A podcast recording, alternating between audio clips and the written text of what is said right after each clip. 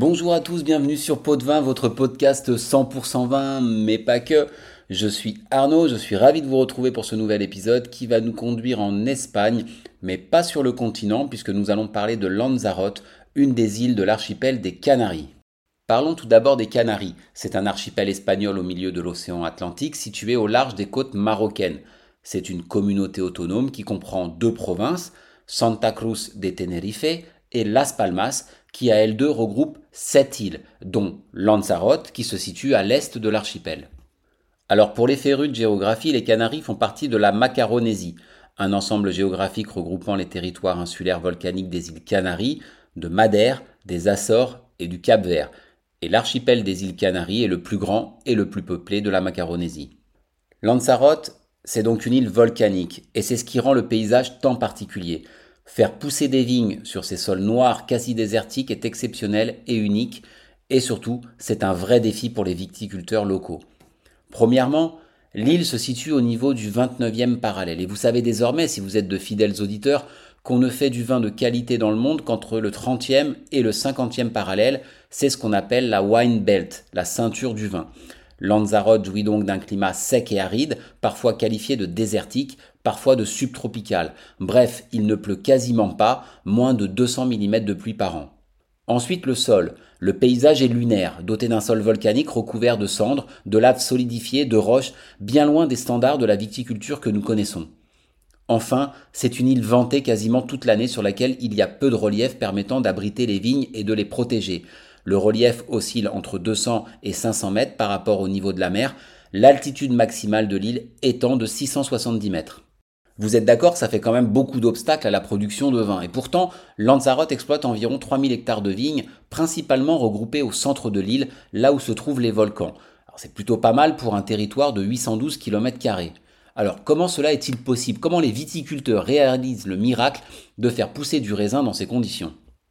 Entre 1730 et 1736, les éruptions du volcan Timanfaya ont laissé une grande partie de l'île de Lanzarote couverte d'une couche de lave composée de lapilli, ce sont des fragments de lave éjectés par les volcans, et de sable volcanique, détruisant du même coup les terres fertiles sur lesquelles les paysans cultivaient des céréales. Au-delà de la catastrophe que cela représentait pour eux, ils ont découvert que ces cendres volcaniques, qu'on appelle rofé ou picone, absorbaient la rosée matinale, stockaient très bien l'humidité et contribuaient également à la fertilité du sol. Ils ont donc creusé des trous profonds pour atteindre la terre fertile sous la couche de cendres afin d'y replanter des céréales dans un premier temps, puis des vignes dans un second temps. Depuis, cette pratique viticole a subsisté et les pieds de vignes sont cultivés dans ces petits cratères qui font jusqu'à 3 mètres de profondeur sur 4 à 5 mètres de large.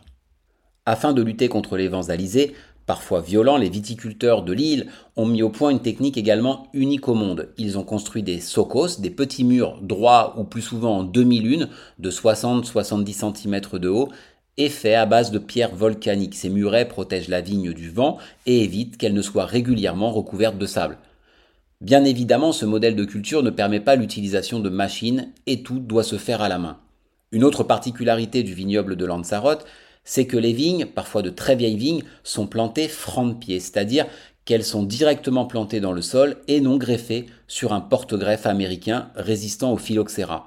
Tout simplement parce que le petit insecte responsable du phylloxéra, qui rabagea la plupart des vignobles à la fin du 19e siècle dans le monde, n'aime pas les sols sableux. Et ça, ça a deux avantages importants. D'une part, de cultiver des vieilles vignes qui ont un rendement plus faible et des raisins plus concentrés, et d'autre part de cultiver des vignes qui n'ont pas de filtre, c'est-à-dire le porte-greffe en quelque sorte, avec la terre. La zone de production de la dénomination Lanzarote s'étend sur toutes les communes de l'île et principalement sur trois zones. La Jeria, qui est la plus importante et où on retrouve tous ces petits cratères, Mazdache et Yelajares. On y élabore des vins rouges, blancs, rosés, des vins sucrés, demi-secs ou doux, voire même des vins effervescents. Mais l'île est surtout une terre de blanc, produit à 60% à partir d'un cépage typique qui s'appelle la malvoisie volcanique.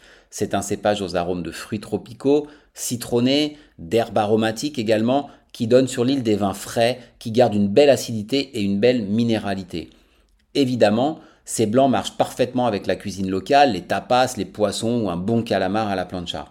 En blanc, on trouve aussi le muscat d'Alexandrie, le listan blanc, le palomino, ou encore le Vijariego, aussi appelé Diego, un cépage autochtone qui tend cependant à disparaître.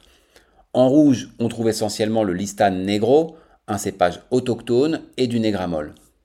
Il y a pas loin de 30 bodegas sur Lanzarote, comme El Grifo, la plus ancienne de l'île, La Jeria, Rubicon, Bermejo ou Puro Jofe par exemple. Étant donné les conditions, la production est faible. La plupart des vins sont vendus localement sur l'île ou sur les autres îles des Canaries. Une faible quantité est tout de même exportée. Si vous n'avez pas l'occasion de vous y rendre, il est peu probable que votre caviste puisse vous en proposer.